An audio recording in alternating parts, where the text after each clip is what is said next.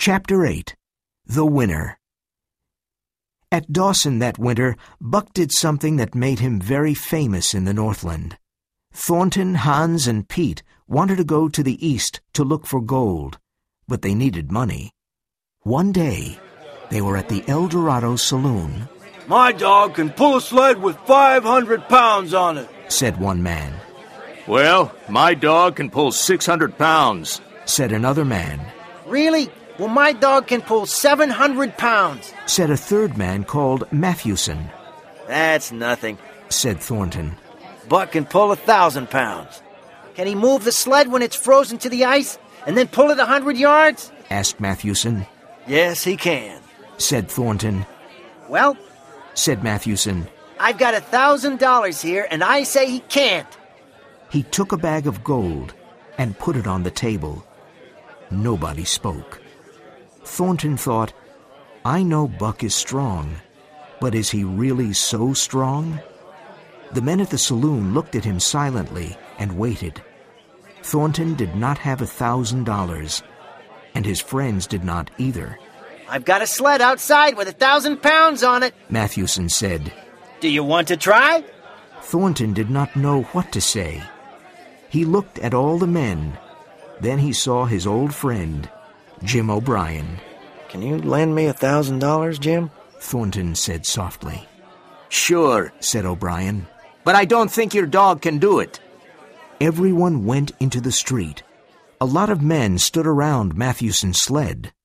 The sled was frozen to the ice because it was terribly cold. Matthewson was sure Buck could not win and said, I'm paying another $400. What about you? Thornton, Hans, and Pete talked together. They had only $200, and they added them to the $1,000. Buck felt the excitement in the air. He knew he must do something great for Thornton. Buck was in perfect condition. He was a splendid dog. Thornton sat down on the snow next to Buck. He held Buck's head in his hands and spoke softly in his ear. If you love me, Buck. If you love me. Buck understood. He took Thornton's hand between his teeth and then let go. He often did this as a sign of his love. Everyone was silent. Thornton stood up and said, Ready, Buck? Buck pulled on the harness. Right! cried Thornton. Buck pulled to the right and stopped suddenly. Now left! cried Thornton. Buck pulled to the left. The ice was breaking. Now, mush! Buck started to pull. His strong body pulled harder and harder. The sled moved a little. Suddenly, it started to go forward on the snow. Buck pulled it for 100 yards. He was the winner. The men shouted and threw their hats in the air. Thornton was on the snow with Buck. He took his head and shook it. He was crying with happiness. Buck had Thornton's hand between his teeth. In five minutes, Buck made $1,600 for Thornton and his friends. With this money, they could travel to the east to look for a lost gold mine. No one knew where it was. It was a mystery. The three men with Buck and six other dogs started to go east. They traveled up the Stewart River and into the Mackenzie Mountains. Thornton was not afraid of the wild. He hunted his food during the day. Buck was very happy. He loved hunting, fishing, and traveling. They camped in different places and looked for gold. In the summer, they built small boats and crossed mountain lakes and went down rivers. The months passed, and they continued to travel in the unknown country. In the winter, they found an old cabin, but they did not find the gold mine. Then in the spring, they found a stream with gold in it. It looked like yellow butter. Every day the men worked hard and found lots of gold. They put it in many big bags. Each bag had fifty pounds of gold. The dogs did nothing except watch the men and eat. Buck spent many hours sitting by the fire and dreaming. Sometimes during the day he heard a call from the forest. He listened. and ran off into the forest. He loved running under the tall trees and looking at the birds. One night, he woke up suddenly.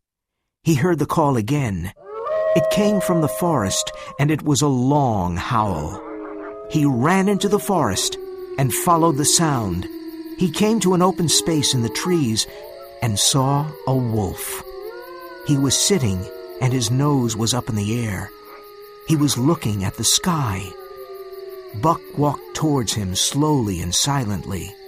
The wolf stopped howling and ran away. Buck followed him. After some time, the wolf stopped and growled at Buck. He was afraid because Buck was much bigger. But Buck did not want to fight.